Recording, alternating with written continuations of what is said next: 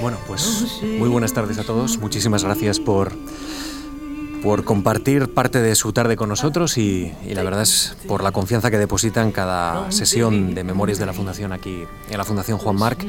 Sepan que tienen a su disposición todos los recursos de nuestra página web que incorpora novedades prácticamente cada semana, pero las más interesantes son las que tienen que ver con, la sección de conferencias. Ustedes pueden recuperar esta conversación y otras que se produzcan y, y las de la cuestión palpitante o las conversaciones con Antonio San José en todo momento y donde quieran y en las plataformas que quieran. Así que esta, esta conversación que vamos a mantener eh, hoy es nuestra eh, en estos minutos, pero a partir dentro de una hora, Xavier, se la vamos a dar a todos nuestros oyentes, a todos nuestros, a nuestra audiencia, ¿no? como nos gusta decir en, en la radio. Muchísimas gracias, eh, Xavier, por, por aceptar la invitación de, de, Memorias de la Fundación. Es un placer contar con, con usted esta tarde. Al contrario, mi agradecimiento a la Fundación es, eh, me ha acompañado toda mi trayectoria porque tuve la enorme fortuna de obtener una beca y ahora pues eh, acudir a la cordial invitación a sumarme a ese ciclo pues resulta muy halagador. Muchas gracias.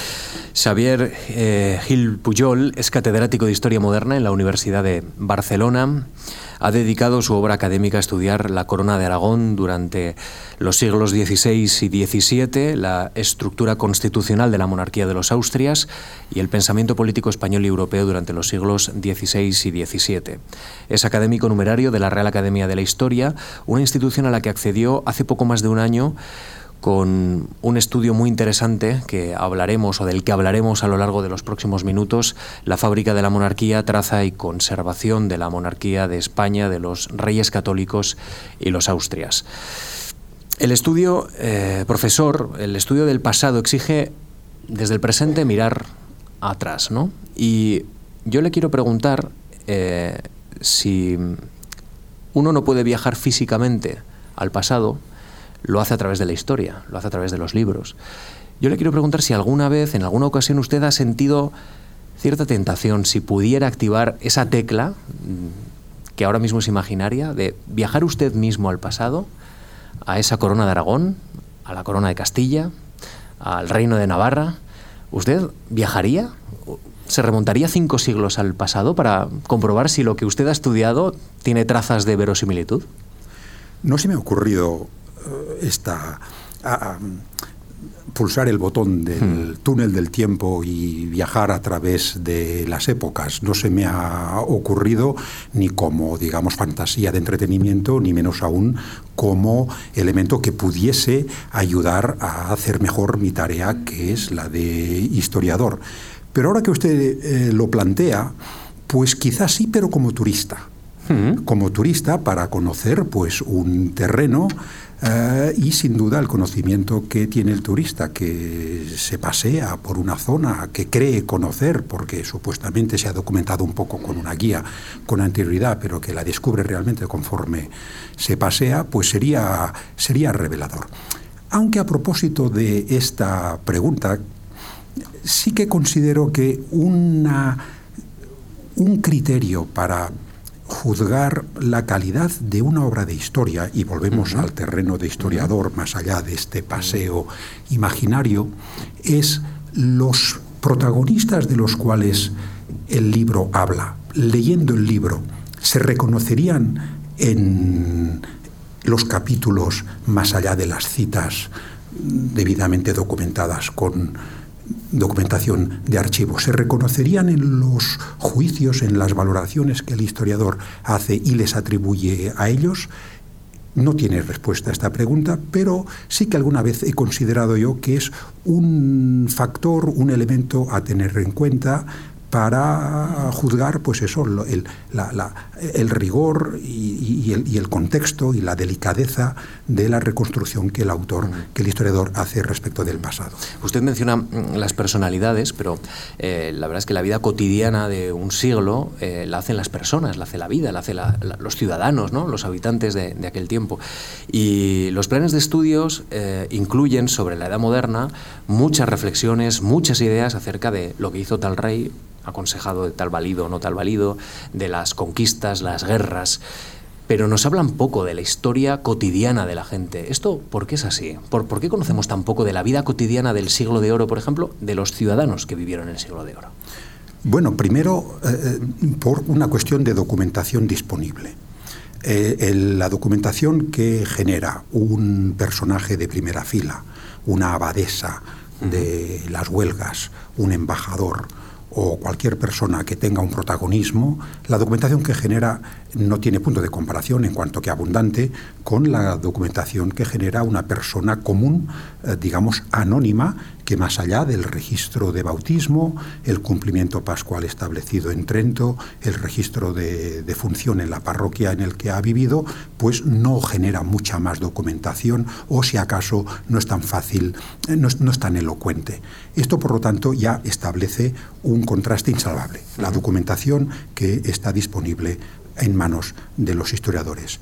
Pese a ello, en, los, eh, en las décadas eh, últimas, no las ultimísimas, sino por lo menos hace ya tres, cuatro décadas, la historia social y económica, que conoció su momento más creativo en los años de la posguerra en toda Europa y sin duda también en España, sí que consiguió documentar vidas cotidianas en términos de estamentos, y poniendo nombres, poniendo eh, eh, individuos, identidad, identidades personales, eh, corporativas, gremiales en este conjunto. Y poco a poco, como sucede con los manuales, pues ese bagaje de información ya se va incorporando y sin duda los manuales, sin dejar de tener el capítulo sobre Carlos V, no puede dejar de contener este capítulo, pues tienen los capítulos de historia social y de historia cotidiana, de la vida cotidiana.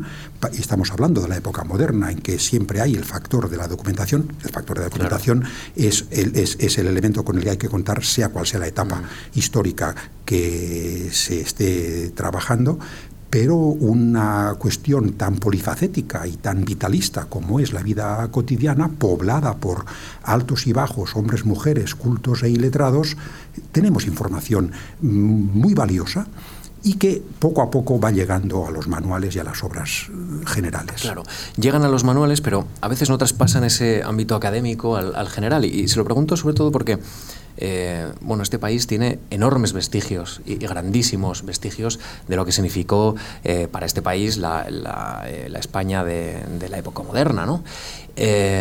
no hace tanto tiempo, cinco siglos en historia no es tanto, ¿no? Si lo comparamos con, otras magnitudes temporales, y uno pasea por Salamanca, puede pasar por Madrid, por Barcelona, por Valencia, por cualquier ciudad, y se puede encontrar ese tipo de vestigios.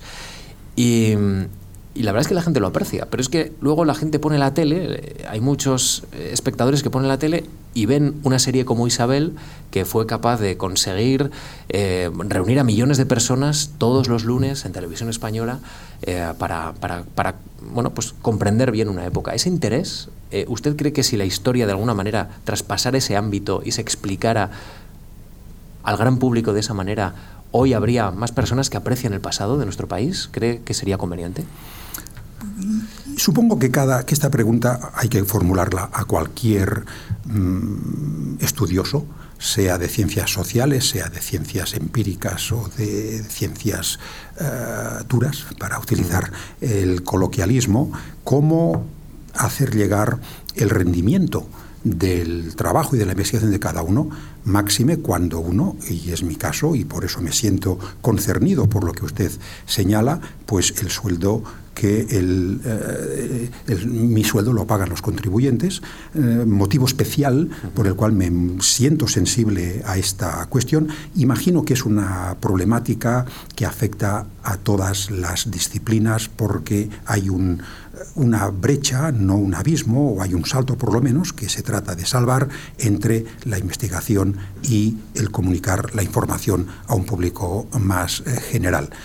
Bueno, la propia serie de Isabel en que, por cierto, esa información sobre vida cotidiana, sobre ambientes eh, de distinto orden estaba muy bien eh, resuelto, pues es el éxito que tuvo es una buena respuesta de que en efecto hay canales y maneras para divulgar la investigación hacia un público más amplio. Vamos virando poco a poco la conversación a términos más biográficos.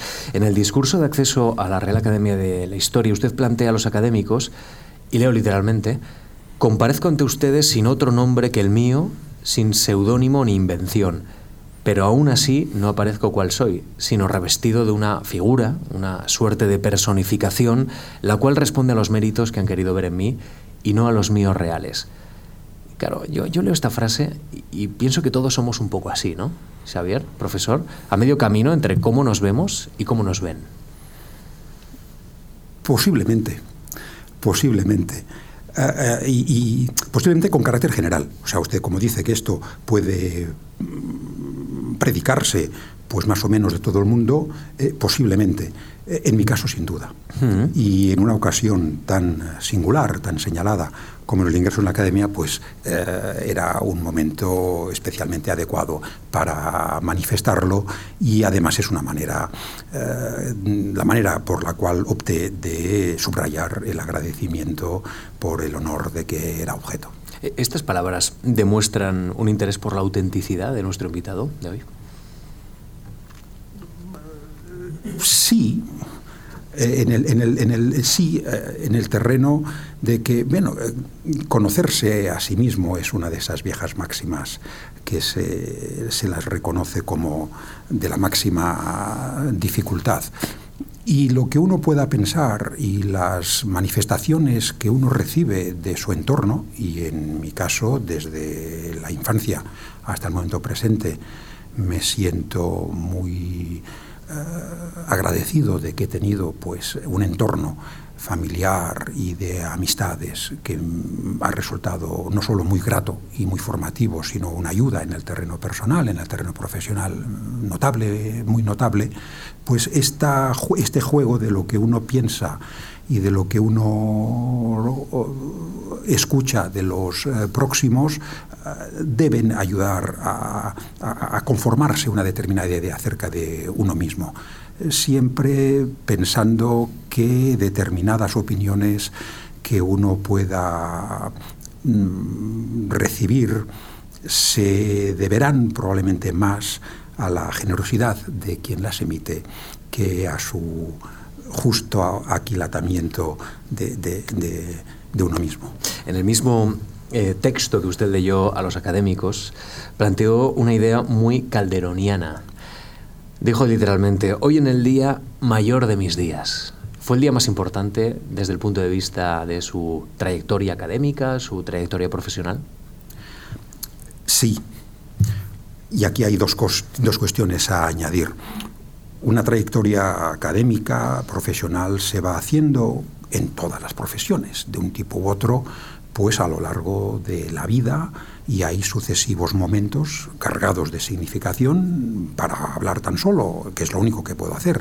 En el ámbito que me es propio, pues el bachillerato, acabar el bachillerato, eh, acabar la licenciatura, son todo peldaños que cada uno e, en su momento tienen toda la significación y luego, para decirlo de la manera habitual, al echar la vida, la vista atrás, pues uno se confirma en la significación de aquellos momentos.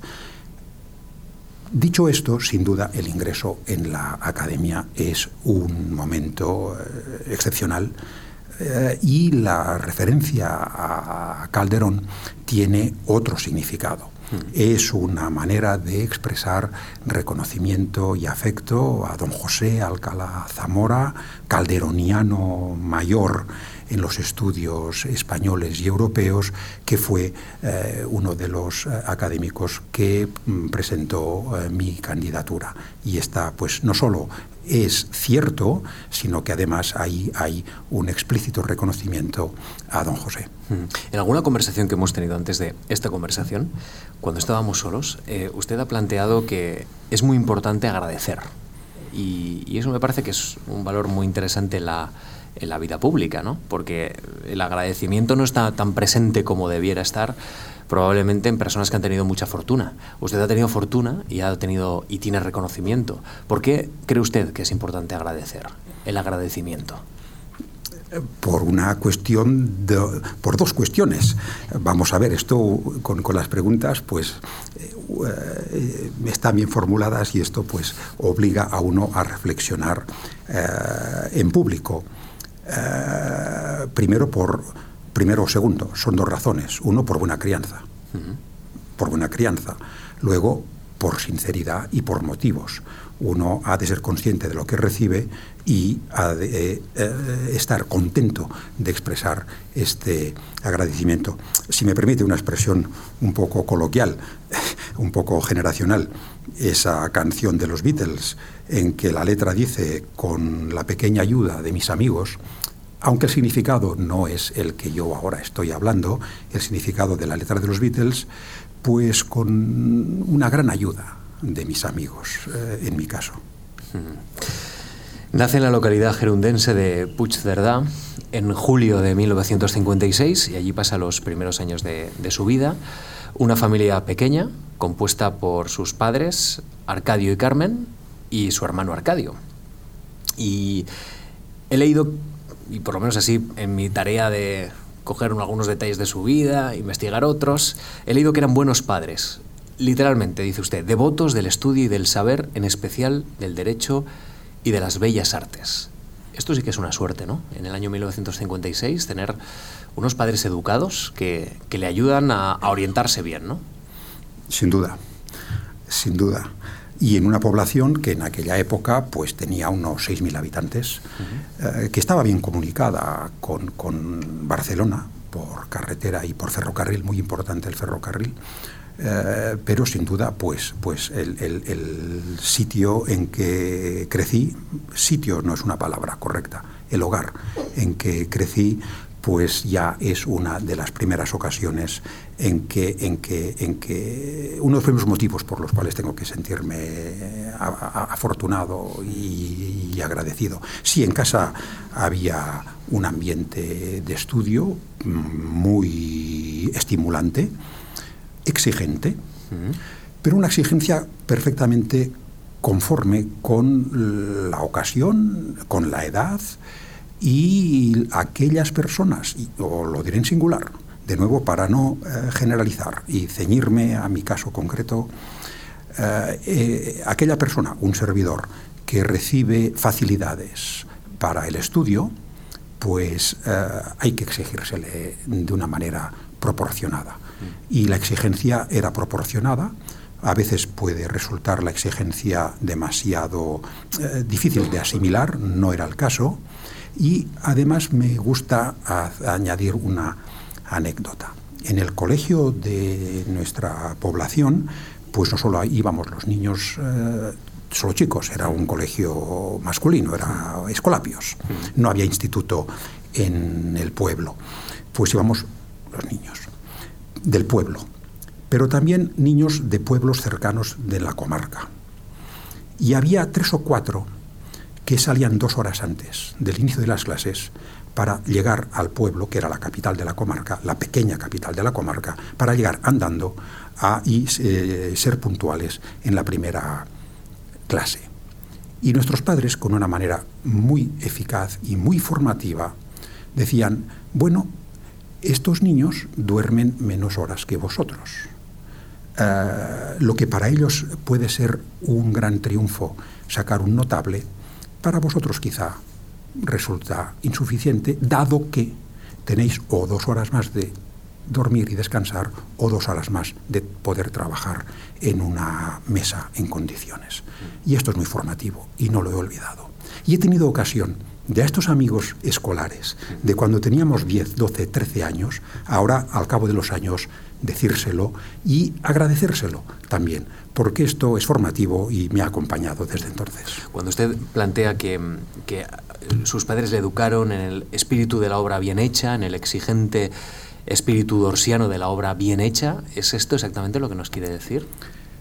Sí, mm, los dos. Eh, particularmente mi padre hablaba de esta expresión de la obra bien hecha que había leído en don Eugenio Dors uh -huh.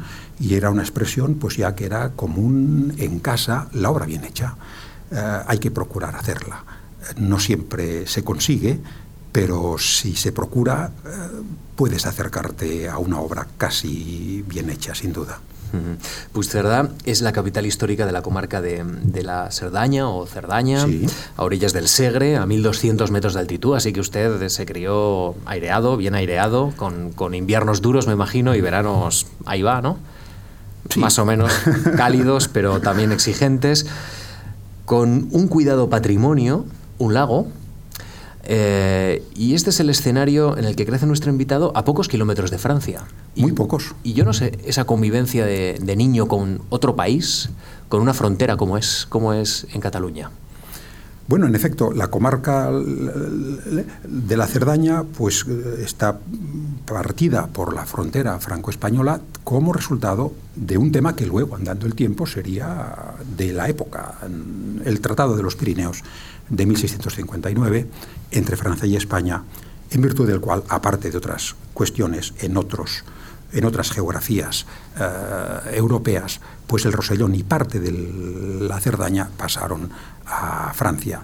Y todos pues, crecíamos con la cotidianeidad de una frontera que en aquella época no era tan eh, permeable como vino después. Recuerdo que se distinguía entre pase y pasaporte, eh, pero que era común pues eh, ir.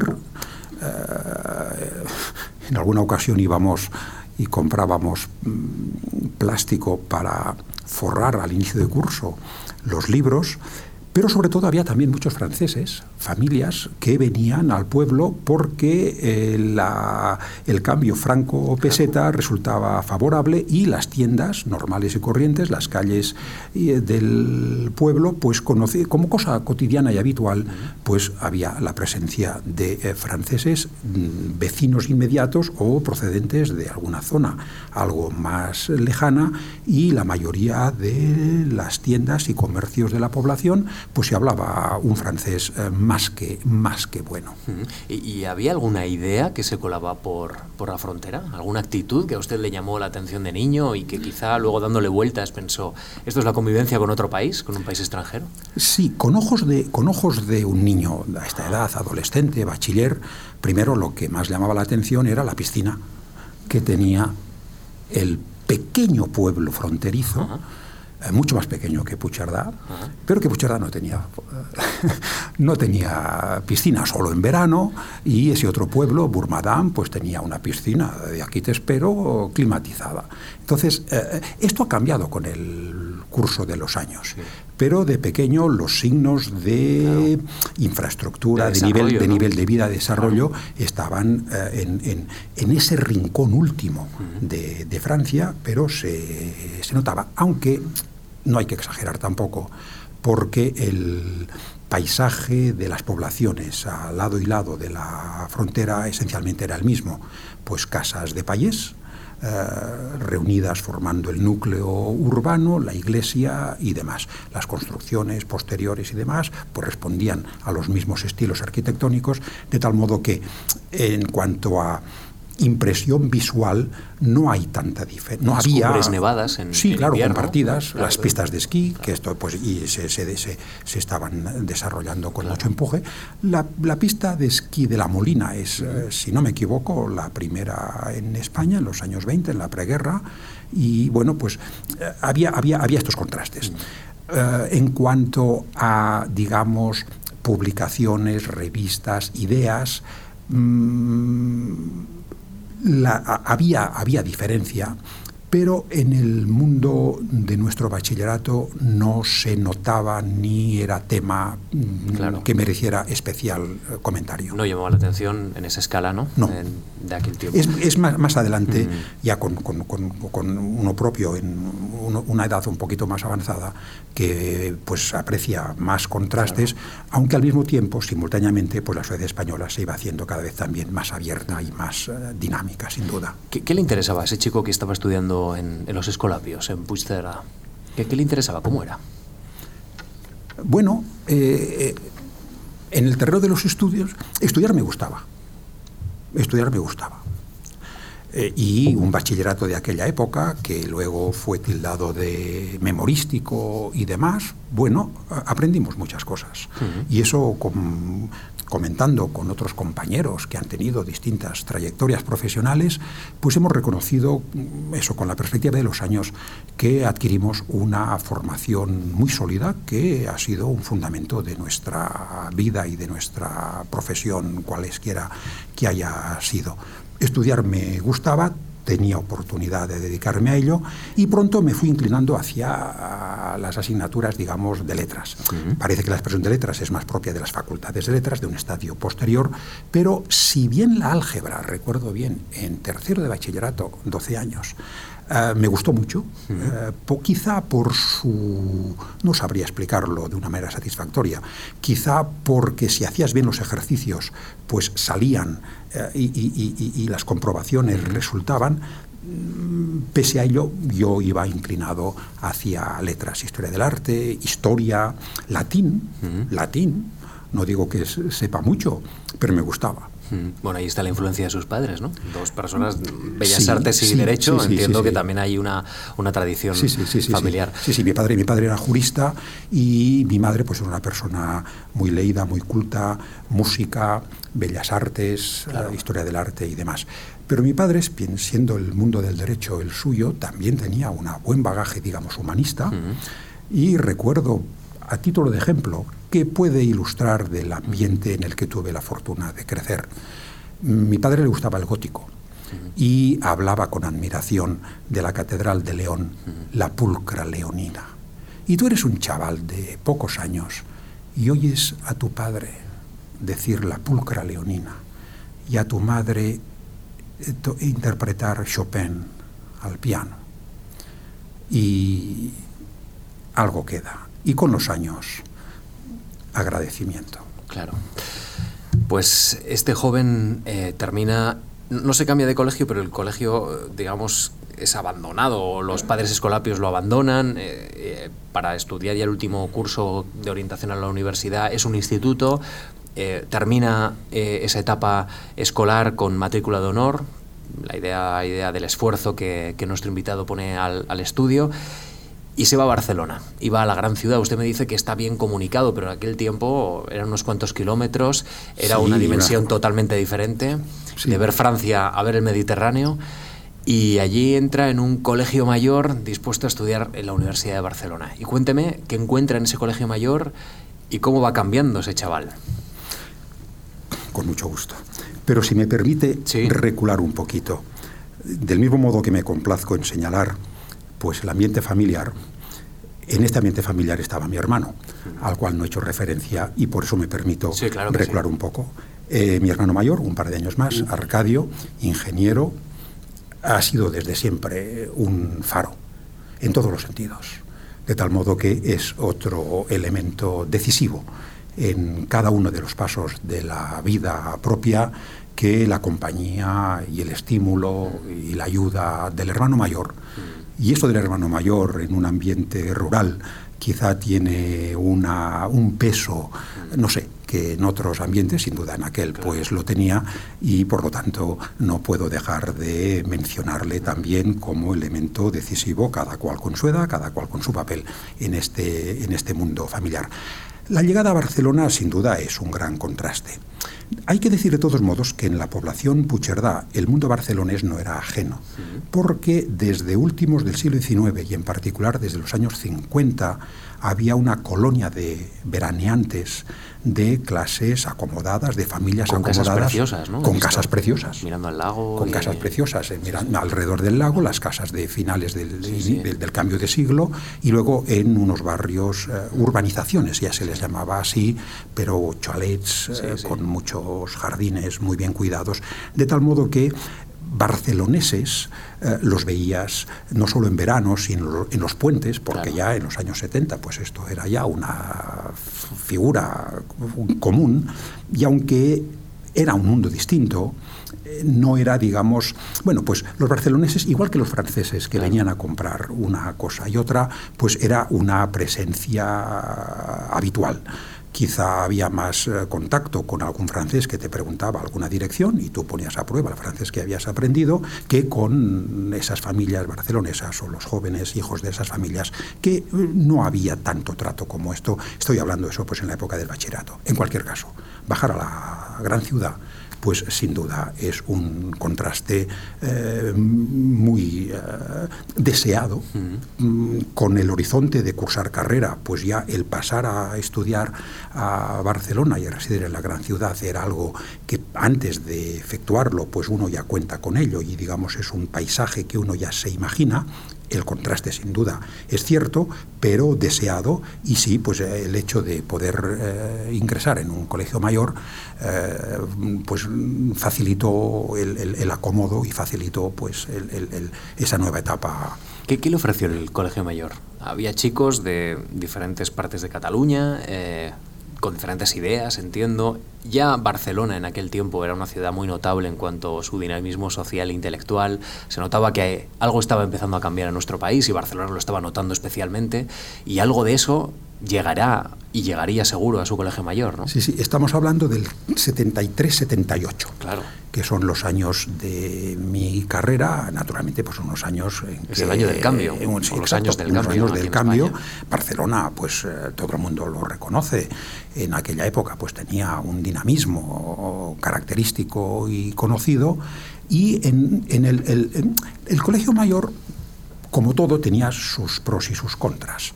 Eh, de entrada te facilita pues la comida y la limpieza y la habitación, que no es poco. Mm, te facilita conocer a jóvenes de distinta procedencia, la mayoría de ellos de unas poblaciones u otras de Cataluña, también muchos eh, mallorquines y también, aunque menos, de otras eh, partes de España. Posiblemente colegios mayores en Madrid recibían jóvenes, chicos, chicas, de una mayor variedad, de un, radio más variado de procedencias, pero en fin, pues esto te, también te abría horizontes porque conocías pues hoy a, un compañero que te hablaba de su pueblo, de su tal, aparte de que también era muy ilustrativo, muy, muy formativo, porque pues comiendo, desayunando, lo que sea, pues te hablaban el que estudiaba medicina, el que estudiaba económicas y procurabas aprender un poco de todo. Esta es la parte más, más, más, más, más eh, interesante.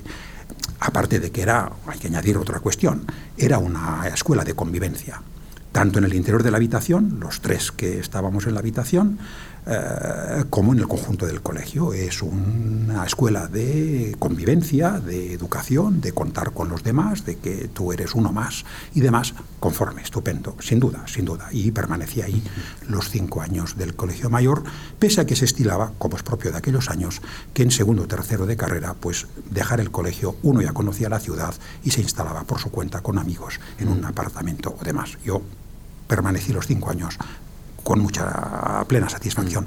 Por otro lado, el colegio mayor es un poco, y ese es el contrapunto, es inevitablemente un poco una burbuja. Eh, que vives en la ciudad. El, colegio mayor estaba en la en las, cerca de las facultades, muy cómodo por lo tanto, pero no estaba céntrico respecto de la ciudad, de tal modo que vivías con un cierto, sin exagerar, distanciamiento eh, más vivencial que físico respecto de la ciudad. Pero supongo que esto es propio de internados para adolescentes o colegios mayores para universitarios. ¿Y en Barcelona se ha quedado a vivir? Barcelona pues llegó jovencito y, ahí sigue en esta ciudad. Cuénteme algún rincón, algún sitio especial donde usted dice, aquí estoy yo y, esta es mi ciudad. Bueno, quizá toda ella. Eh, eh, con los años quien vive en una gran ciudad acaba teniendo una zona que por profesión, por eh, tiempo libre, frecuenta. claro Y hay otras partes que son terra incógnita, o que solo acude a hacer un recado, a hacer una gestión, o, mm. ni siquiera. O ni siquiera. Y esto, pues también, claro, naturalmente. Y entonces, pues Barcelona, pues, en fin, pues la, la, zona de las facultades, el ensanche, la parte más céntrica, el barrio gótico, claro. el archivo de la Corona de Aragón, Ahí ha pasado unas cuantas horas. Unas cuantas horas, felicísimas, que está, estaba, ahora no, desde hace unos años se trasladó a un edificio nuevo, mucho más eh, práctico para los investigadores y demás, pero el Archivo de la Corona de Aragón, que es un tesoro documental de magnitud europea, estaba nada menos que en el Palacio de la audiencia durante el siglo XVI y XVII, un edificio renacentista pegadito a la catedral. De tal modo que si el barrio gótico, como no, es una zona que atrae a propios y extraños, en su interior el archivo, el edificio y su contenido, pues sin duda en la geografía eh, personal que cada cual eh, cultiva, este es un punto de mucho, mucho peso. ¿Sabe que hay otra manera de acercarse a su figura, acercarse a, su, a este relato biográfico, que es viendo en qué archivos ha estado usted. Mm. En el de la Corona de Aragón, ha estado usted en Zaragoza también tiempo investigando y ahí tiene buenos amigos, ha dejado unos cuantos, unos cuantos meses de trabajo, ha estado en el archivo de Simancas, el Nacional. Cuénteme un poco si la vida también se puede explicar por los archivos y esa mirada al pasado. Bueno, la vida, de, la, vida, la trayectoria de un historiador, eh, en gran medida así. Máxime en aquellos años en que digitalizar eh, documentos y tal era algo impensable. Cierto que empezaban a. Mm, ¿Cuál es la palabra? A. Mm, reproducir los documentos no por fotocopia ha caído en desuso. Eh, microfilm. Sí, sí que se empezaba a poder utilizar documentos en microfilm y mm, siempre y ahora pues resulta para el investigador mucho más eh, eh, mejor poder disponer del documento original, pergamino o no, aunque naturalmente la obligación de conservar y transmitirlo a generaciones futuras es capital y por lo tanto tiene toda la razón pues que cada vez más lo que eh, manejamos en los archivos sean pues eh, eh, copias digitalizadas. En esa época previa a la digitalización, el recorrido físico en distintos archivos y en distintas pensiones donde alojarse, pues eh, es muy característico y forma parte de la profesión, forma parte de la profesión y sin duda, pues eh, Simancas, otro enorme eh, archivo también de, de importancia europea, pues eh, es además situado en un castillo de estilo borgoñón, en plena Castilla la Vieja, en las afueras de Valladolid, pues resulta majestuoso, y, muy, y muy llamativo. Y la primera vez que vi el archivo de Simancas no fue como investigador, sino fue como soldado, porque en las milicias universitarias eh, estuve destinado en caballería e hicimos, me, me correspondió hacer la parte de academia para oficial de complemento en Valladolid, no en la ciudad, sino en las afueras. Al otro lado, del río. Y desde el balcón del piso superior de nuestro cuartel veía ahí justamente eh, el castillo, el perfil del castillo de Simancas. Y dice, bueno, pues cuando eh, ya esto ya te daba, pues todavía te incrementaba más. Era como, como un poco el suplicio de Tántalo, eh, sin olvidar las obligaciones a que el servicio militar te requiere, el suplicio de Tántalo estaba ahí, al otro lado del mm. Pinar de Antequera, donde veías el archivo que, naturalmente, pues a su debido tiempo pude frecuentar. Mm. Xavier, según he podido comprobar, el Ministerio de Educación le ofrece una beca para completar la tesis de licenciatura, que usted culmina con premio extraordinario en la Universidad de Barcelona. La tesis de licenciatura usted la dedica al estudio de Aragón en la monarquía hispánica del siglo XVII. Y le quiero preguntar ya eh, por, qué orienta de esta manera ya esa tesis de licenciatura que marca todo su trabajo posterior. Prácticamente es como un balcón a lo que iba a venir después. Eh, ¿por, qué elige Moderna y por qué elige este periodo tan concreto al final para volcar toda una vida en esto? No sé si en aquel tiempo ya usted intuía que por ahí iban los tiros, pero no lo sé. El motivo por el cual opté por historia moderna no es nítido. Pero, pero fue inequívoco.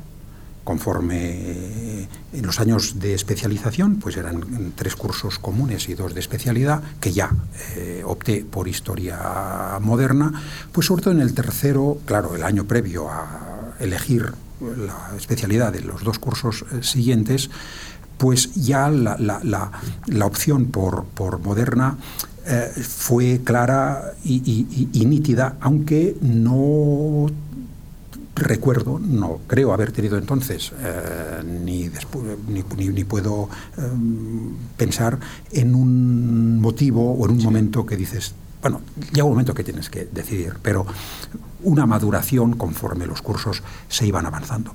En cuanto al tema, en aquella época, antes hablábamos a propósito de la vida cotidiana o de la información de que disponemos para gente común al lado de las grandes dignidades y demás.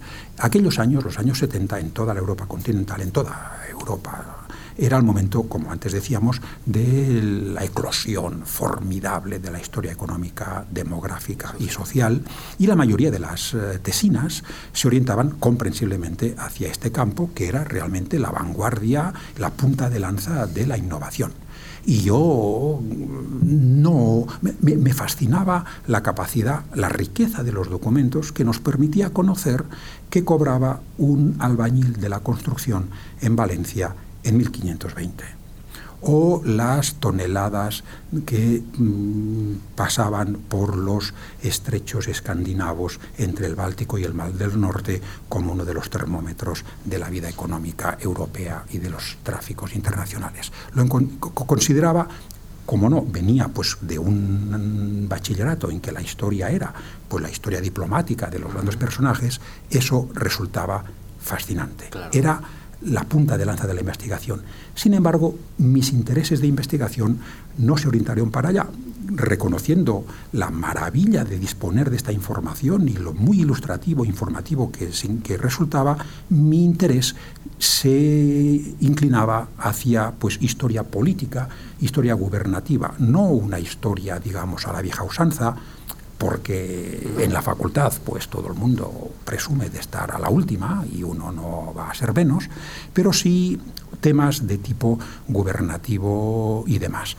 Y entonces ya el caso concreto del tema Aragón en la monarquía española en gran medida viene por un legajo hacia el cual el director de mi tesina, mi mentor, en Barcelona, el profesor eh, Pedro Pera Molas Ribalta me orientó con mucho tino hacia unos determinados secciones y legajos en el archivo de la Corona de Aragón y la documentación que encontré y la temática que planteaba es lo que ya me situó en este tema el cual en efecto no solo marcó mis, primeros, eh, mis primeras etapas, sino que no he abandonado aquel tema. Creo que lo estudio con otros ojos, pero no lo he abandonado.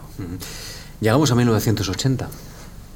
Usted solicita a, esta fundación una beca para estudiar en el extranjero.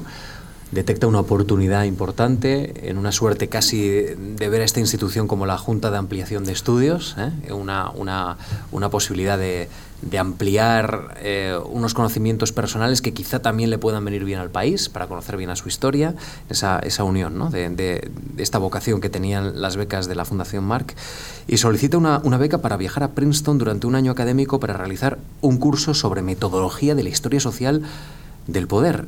Y lo que iba a ser una estancia de un año se convierte en un tiempo más, porque usted cambia a Princeton o Barcelona por Princeton durante unos cuantos meses, y ahí se encuentra también con otra persona que es muy importante. Ha mencionado usted al señor Molas Ribalta, pero también hay que mencionar, llegado a este momento, al historiador John Elliot, al hispanista. En Princeton usted se encuentra con la beca de la fundación y la posibilidad también de empezar a trabajar con, con Elliot. Así es, en sucesivos pasos conforme íbamos acabando la, carrera, pues había, bueno, pues, ¿y después qué vas a hacer? Una pregunta que evidentemente todo el mundo se formula en semejante circunstancia. Y yo, quizá por estímulos o por horizontes abiertos y estímulos despertados en casa, pues esa idea de ampliar estudios la tenía presente. Y la propia indefinición de ampliar estudios, que era la que utilizábamos, eh, los compañeros, los amigos, quizá es elocuente de, las ocasiones disponibles, eh, de las pocas ocasiones o de lo poco formalizado que estaba.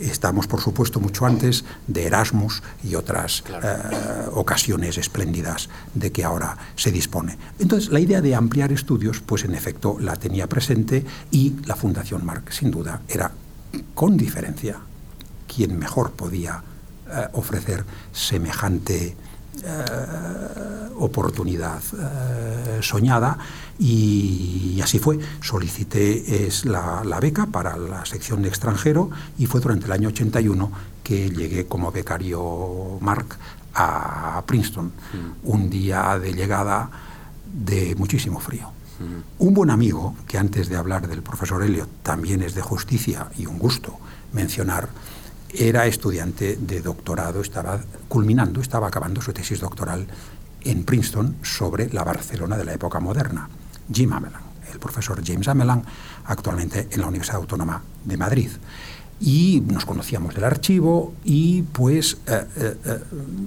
sin duda pues la orientación, la información que facilitó resultó igualmente eficaz y también me complace reconocer la amistad y la ayuda que a lo largo de los años he ido trabando con Jim, Jim Amelan.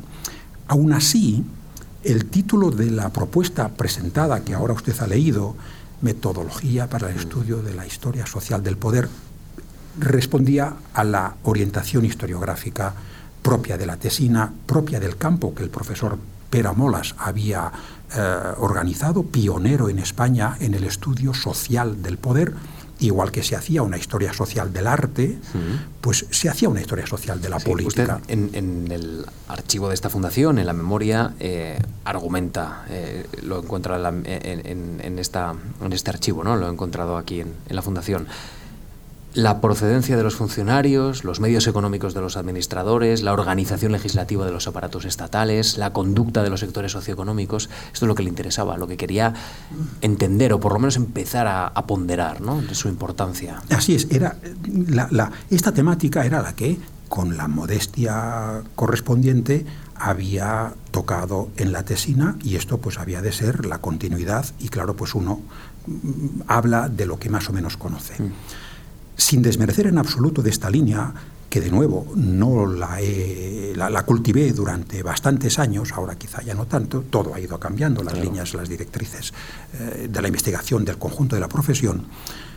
Llegué a Princeton y las dos primeras lecturas que hice me situaron en un mundo nuevo. Un artículo de Lord Stone, el gran historiador social inglés, eh, que acababa de salir publicado un artículo de tipo más bien, no exactamente metodológico, porque la palabra metodología en el ambiente inglés y norteamericano en historia parecía muy francés, muy continental. Y si acaso la metodología la practicas, pero no la no presumes ni la explicitas que mi memoria hablara de metodología en su título, pues responde a esas características. Y el artículo de Lawrence Stone era el, retorno, un artículo que se hizo célebre, eh, que marca una inflexión en la historiografía internacional, el retorno de la narrativa.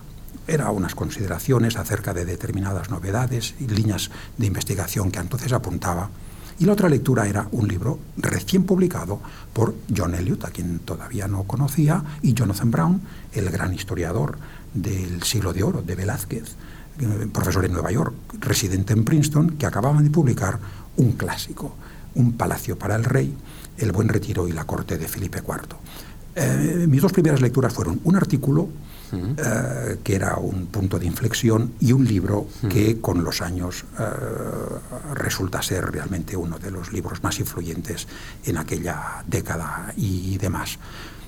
Me situó en un nuevo mundo y bueno, pues emprendí un programa de lecturas eh, muy intenso y, del cual todavía me beneficio. ¿Todavía? Todavía. Esto es un éxito en sí mismo, entonces. A la Fundación Marc lo debo. Eh, profesor, ¿por qué ha sido importante para la historia de este país Eliot? Usted que, lo conoce tanto, usted que es tan amigo de él. Me honro eh, con su amistad. Malamente puedo yo eh, señalar, contestar a su pregunta, la talla, la calidad humana del profesor Elliot, Sir John, es eh, pública y notoria, eh, ha recibido doctorados honoris causa por muchas universidades españolas y no españolas, ha recibido el premio Príncipe de Asturias de Ciencias Sociales, de tal modo que esto y otras, eh, otros méritos eh, reconocidos y humanos que yo pudiese añadir, pues eh, no aportaría nada que no sea así común.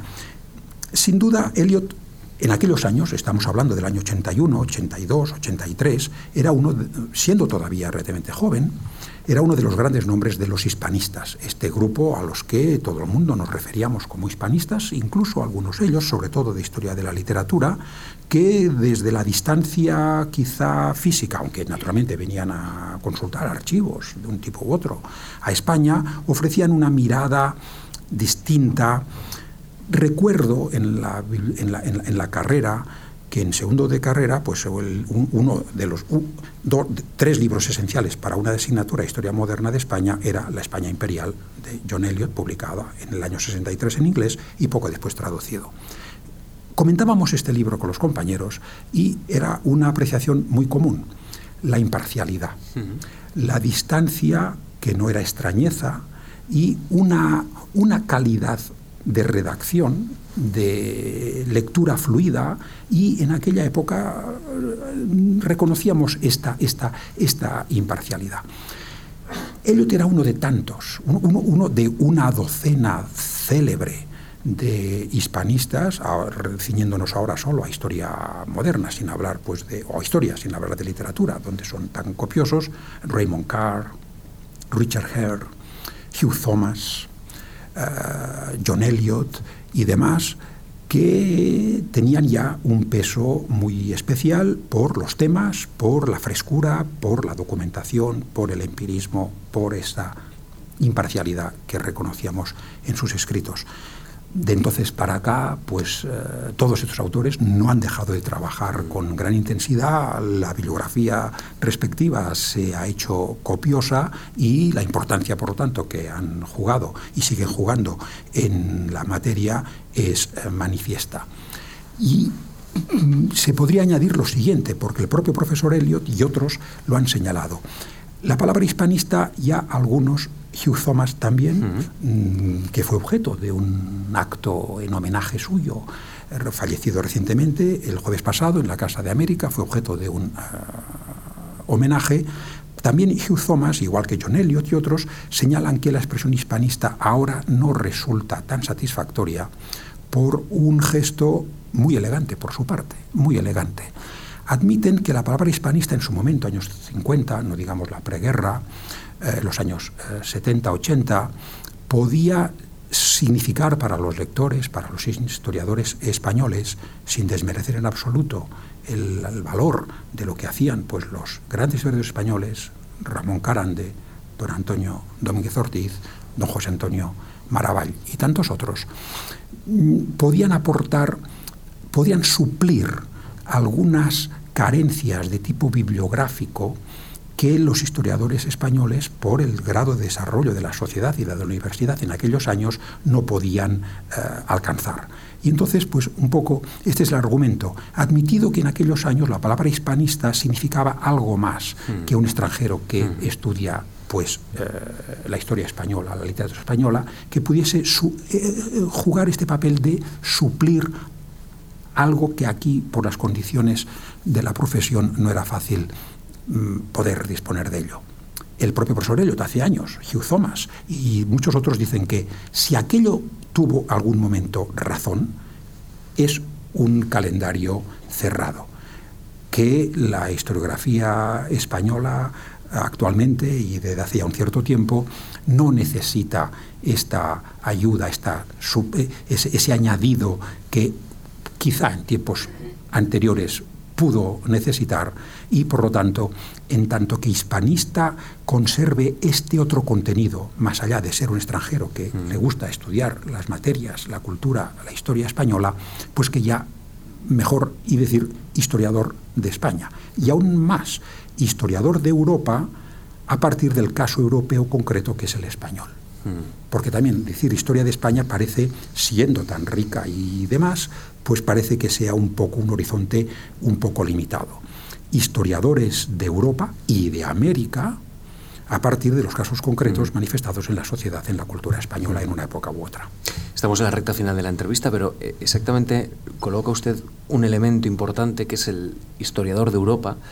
Eh, al que me quiero referir ya en, estos últimos minutos de conversación, porque usted regresa de Princeton, eh, llega a Barcelona, en Barcelona se doctora y, desde entonces, eh, una vez que obtiene la cátedra, eh, combina sus trabajos como profesor en Barcelona con una actividad también internacional. Por ejemplo, está eh, en la Universidad de Perugia en 1995, en 2000 está en la Escuela de Altos Estudios en Ciencias Sociales de París, eh, en 2003 disfruta de unos meses en la Job Hopkins de Baltimore, en, Estados Unidos, y a su vez también usted combina algunas revistas científicas de carácter más local o nacional, como puede ser, por ejemplo, la revista Pedralbes o el Consejo Editorial de la revista Hispania, con otros internacionales como el Pensiero Político, la revista de Historia o su participación en la European Society for the History of Political Thought. Y yo le quiero preguntar si para usted esa preocupación por Europa, en esa recta final, digamos, en estos años últimos de su eh, trayectoria que estamos narrando aquí en, en la Fundación Marc, ese, esa mirada sobre Europa ha tenido más importancia que la anterior. Es decir, si usted ahora da más importancia a esa vertiente europea que cuando usted comenzó a trabajar en estos ámbitos de la España nacional o de la España, eh, de la España moderna.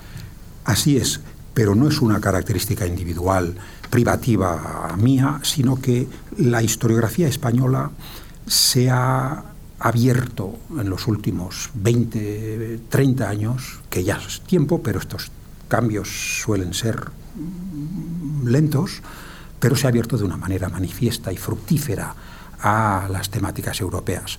Hace una generación, pocos o ningún historiador español, hablando de la época de historia moderna, estudiaba historia de Italia, historia de Inglaterra, historia de ningún otro sitio.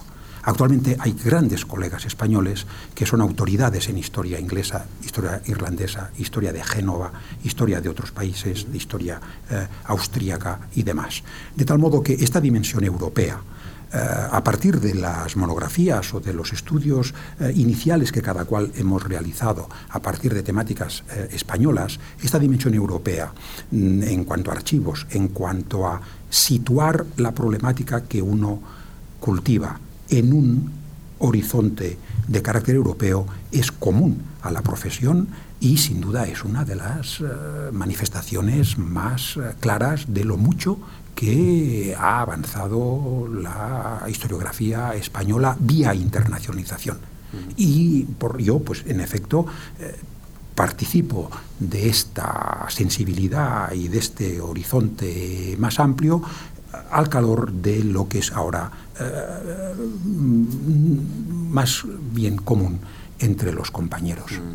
Y a ello se hay que añadir la necesidad de practicar historia comparativa, que también es una de las cuestiones en las que insiste el profesor John Elliot y que practica con maestría característica eh, la historia comparativa.